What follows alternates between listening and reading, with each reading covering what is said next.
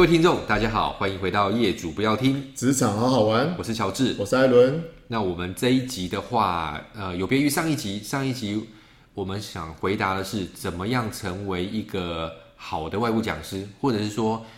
呃，成为好的外部讲师，你可能在心理啦，或者是技巧面上有哪些准备？嗯，好，那这一集我们可能诶从另外一个面向来切入是。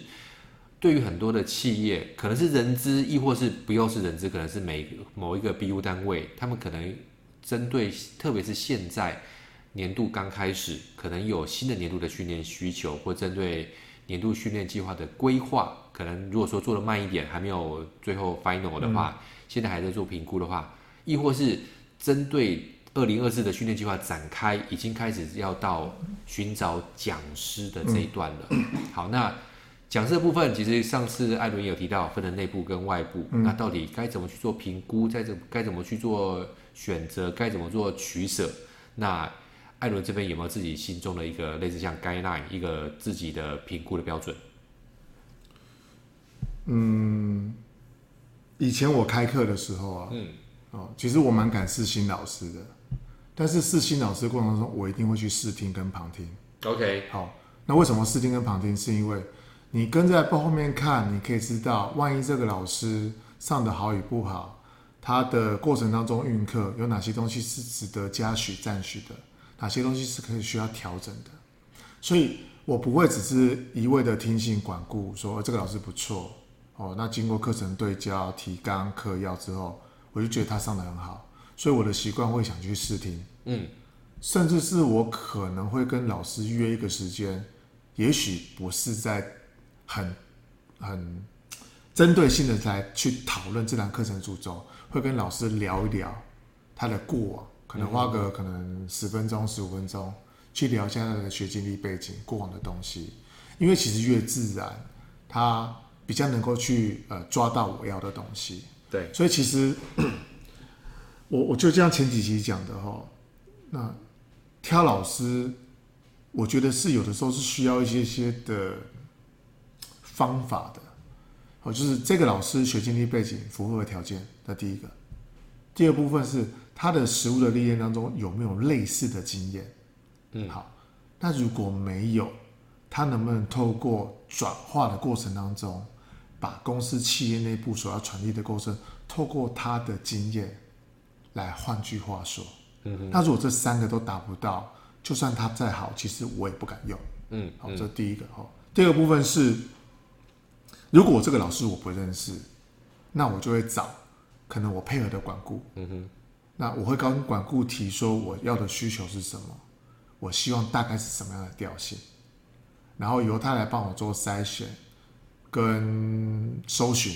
嗯，然后我在里面挑一个我觉得相对来讲合适的。好，那为什么这么说？像前段时间我有帮呃一个好朋友哦找老师。那这个这个课很特别哦，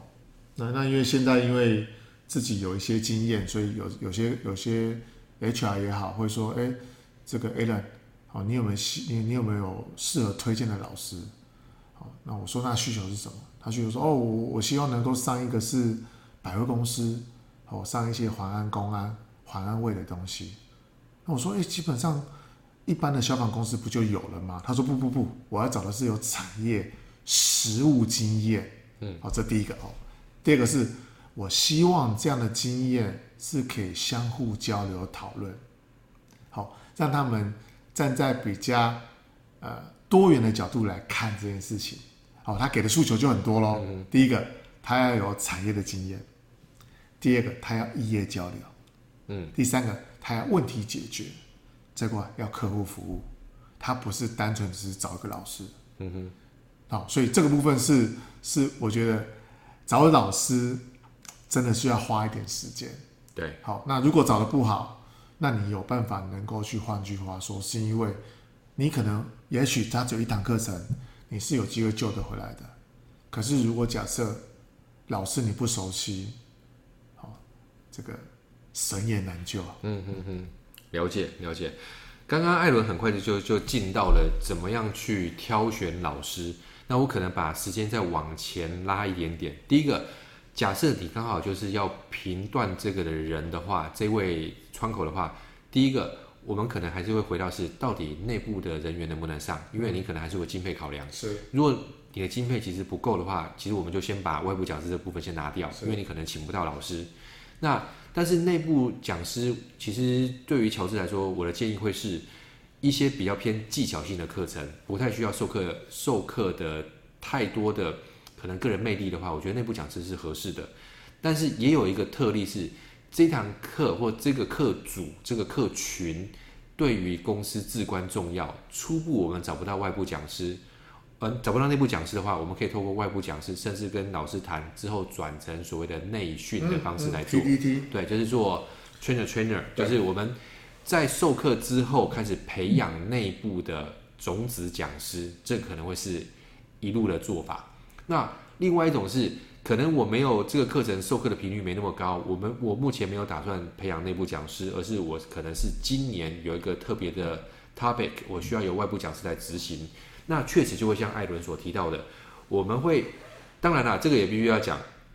假设这个讲师是王牌讲师、嗯、业界名师，你想要跟他约一个时间讨论，他可能会蛮难的、哦。对，你看，因为你的课程数目如果不够多，或者是说你们公司的名气不够大，他说他没兴趣，对他可能会说没兴趣，只他他只是没有大白话跟你说，他不想鸟你而已。好啊，类似像这样子。但是如果是一个呃。比较柔软或比较有弹性的老师的话，确实可以跟他约谈，是说我们谈一些细节。嗯。但是在这个之前，如果您是这个承办人，一个至关重要的是，你必须要百分之百的确定你的需求取得是精准的。嗯。不然的话，其实你是没有办法跟老师谈出，或让老师充分知道公司的需求。嗯。那等于是。不经过你还好，一经过你反而讯息扭曲了。对于这个讲师来说，反而这是一个比较麻烦的事情。好，所以我们可能可以通过跟这个讲师去做沟通，甚至呃，刚刚艾伦也有提到的，我们可以去，就是这个老师如果愿愿意，或者这个管顾愿意的话，老师有没有在其他地方上课？有机会的话，我们可以去旁听，是去了解，或者是他有有没有开公开班，我们有没有名额，先去做一些试听。嗯，嗯，好，也有甚而这个，甚至我们可以这个。问一下，说管顾或老师愿愿不愿意提供之前在哪里受过课，我们去问一下对口是评价怎么样？好，那其实跟跟招募很像，很像啊，都在做这些 benchmark 是一样的。对，那这个东西如果说有一定的信心的话，那当然我们就可以后续跟讲师谈这个后面课程进行的状况跟方式，因为这些东西做在前面都是为了确保课程的执行跟我们的预期不会差异太大。嗯，这大概是我简单的补充跟分享。嗯嗯嗯，呃，其实老实说哦，不管是内部外部，那其实需求的调查是最重要的。最重要是，因为有可能他今天来的，可能他他他他的授课对象可能是也是业业务的基层主管。对，有可能上到一半，嘣，他的高阶主管来坐在后面旁听。嗯，那其实如果对焦没有清楚，就会发觉，哎。这个课程老师上的不错，学员满意度很高，但是他没有达到这个部门所期待的预期目标。是，那其实这个事是是蛮严重的。对，那其实过往也有类似的经验，就是呃，讲师上的很好，满意度很高，但是主管不买单，所以主管会觉得说，你根本没有传递到我要传递的诉求。对，好，那你只是觉得说，哦，你只是教我一些教学技巧，但是我重点是没有拿到的。所以这个时候，其实，嗯，以我以我之前担任过呃 HR 内部的角色，其实跟主管的互动，我就会明确问他说，你要找内部还是找外部？嗯嗯。先第一个对焦对焦清楚，如果是内部，OK，内部有没有合适的人选？对，也许可以透过 HR 的训练邀约。能够让他符合这样的调性，那这个我们相对比较累，嗯哼，因为你可能要陪他走一段过程，可能要帮他准备投影片，甚至可能要跟他对焦，那要要润过稿，嗯，然后最后满足期待，那他有他的优势，对，但是如果他是需一开始有他说要找外部的，嗯哼，那我就会问主管说，那你期待大概是什么样类型的？对，好，所以其实刚好。我觉得透过我跟呃艾伦这边跟乔治这边，我们两个前后的对接，也去梳理一下过往之前的学的经验，怎么样它更完整的性，甚至让我们的听众知道说，其实要找一个好的讲师，老实说，真的不是这么容易。对，好、哦，为什么？呃，不管是管顾也好，管顾自身也好，因为老师千百种。可是如果你对大家不够不够熟悉，对产业不够熟悉，其实对焦的过程当中，难免会有一些失误啦。确实，那这个失误有可能不是学员的问题，也许不是老师的问题，也许不是管顾的问题，也不是主管的问题，甚至不是承办人的问题。可是凑在一起，它就是个问题。嗯嗯，因为每个东西，呃，歪一点，好哦，没有对到，其实就公差嘛，它就是会 K K 的。那整个过程当中，只要一个环节没有抓到，其实再好的讲师上完，其实成效也是不如预期。对对，确实。我讲一点，掉一点书袋好了，就讲一些比较偏人之学理的东西。但是有些时候可能会觉得说，那个东西很像就只是一个框架，但是实务操作起来，或者说当你认真开始执行之后，你会发现那真的是不可或缺的。以人资的角度来说，我们在问。问主管他的需求之前，那或者说在展开年度训练计划的时候，有些时候甚至你必须要存个有一个存疑的态度，是主管真的知道吗？因为他管理这个部门，他其实非常的事情非常的多，非常的杂，非常的乱，他占据他很多的心思，所以这个主管不一定有真正有心力能够看顾到，或者说真正能够深入了解。他整个团队里面的训练的需求，嗯嗯，嗯，所以有些主管当然讲的难听点，比较便宜形式。他的年度训练计划，他填出来的时候，基本上就是去年填什么，今年就填什么，或者说他想要什么填什么。好，那从人资角度来说，当然有些时候我们就得也要做他的 backup，就是我们可能还是要必须要从他们的，比如说绩效考核，或者是说他们，我们去看一下他们的呃能力的缺口。这样子才能够跟主管那边在对谈的过程当中，去把真正的训练需求给理清出来。嗯，那刚刚艾伦讲的很好，一开始第一步就走错，或各个每一步都偏差一点点的话，到时候绝对是南辕北辙，差别很大。因为你第一关一开始没有，你需求就没有拿稳，然后你拿拿这个这个不是百分之百对的需求去跟讲师谈，讲师照了你的不是那么精准的东西去产出他的课程，我相信最后的结论就会是像刚刚艾伦提到的。老师很努力，但是坐在后面的高阶主管脸色越来越沉重，想说怎么越走越偏，跟我当初跟我真的内心想的不一样。虽然说他身为人资也可能很尴尬，是为什么你不讲？对，他可能也真的没有讲出来。但是前面如果这个承办人如果能够看顾的、看照的更多一些的话，我们才能够训练，确定这个训练的资源投入才会产出最大的成效。但这个东西真的需要花时间，得要去磨。而且需要有很高的敏感度，当然这是我们对于人资的伙伴的互相的勉励啦。这些东西都需要花时间，嗯，但是常常被主管所忽略。嗯，对，这个可能就是人资的一个困境。嗯，其实老实说，一个新的新进的呃人人资同仁，其实你要叫他去做这些